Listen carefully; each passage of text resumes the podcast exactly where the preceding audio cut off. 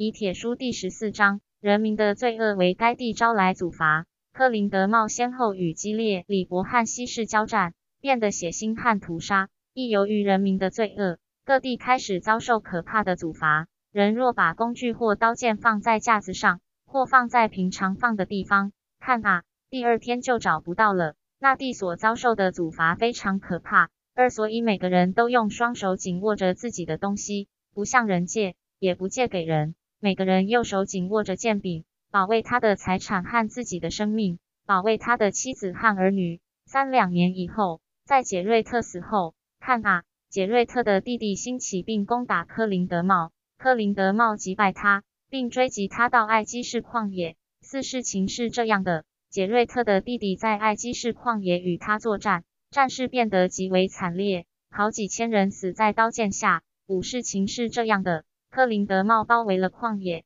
杰瑞特的弟弟在夜间突围出了旷野，并趁科林德茂部分的部队酒醉，杀了他们。六，他来到魔龙的，坐在科林德茂的王座上。七，事情是这样的：科林德茂和他的部队在旷野住了两年，部队人数增加很多。巴杰瑞特的弟弟名叫激烈，他部队的人数也因秘密帮派的缘故增加了很多。九，事情是这样的。他的大祭司将他赐死在王座上。伊林事情是这样的：一个秘密帮派分子在密道里把那大祭司杀死，取得王位。他名叫李博。李博是个身材高大的人，是全体人民中最高大的。一一事情是这样的：李博的第一年，克林德茂上到魔龙的攻打李博。一二事情是这样的：他与李博交战，李博砍伤他的手背。然而克林德茂的部队仍然猛攻李伯，他就逃到海岸边境。一三事情是这样的：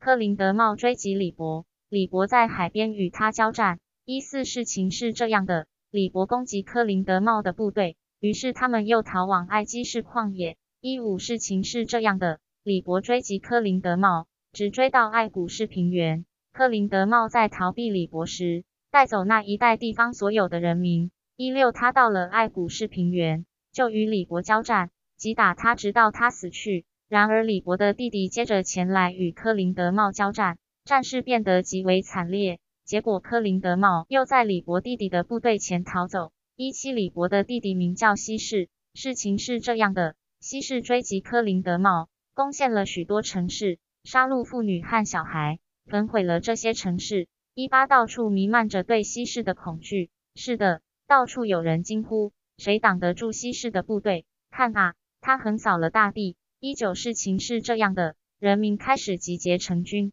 遍布整个地面上。二零，他们四分五裂，一部分投向西式的部队，一部分投向科林德茂的部队。二一，战事是那么激烈和持久，血腥与屠杀的景象是那么久长，整个地面上都布满了死人的尸体。二二，战争是那么快捷和迅速。没有人留下来埋葬死者，他们只顾一场屠杀后赶往另一场屠杀，任由男女与小孩的尸体散置在地面上，成为肉蛆的食物。二三尸臭弥漫地面，甚至整个地面上，因此人民日夜为尸臭所苦。二四然而西施仍然不停地追击科林德茂，因为他发誓要为被杀的哥哥流的血向科林德茂报复。而主灵道以铁的话则说科林德茂不会死在刀剑下。二五由此可知，主在十足的愤怒下惩罚了他们，他们的邪恶和憎行已为他们永远的毁灭预备了道路。二六事情是这样的：西士向东追击科林德茂，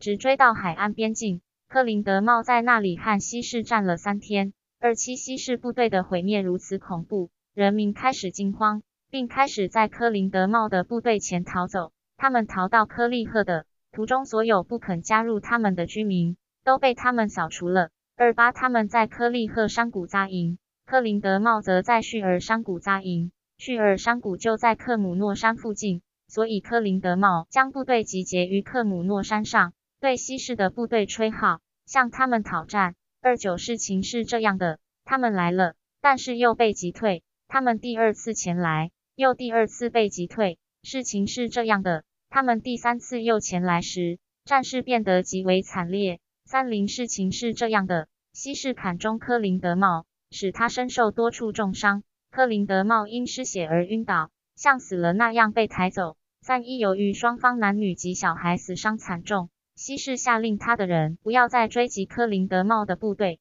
所以他们就返回他们的营地。以铁书第十四章结束。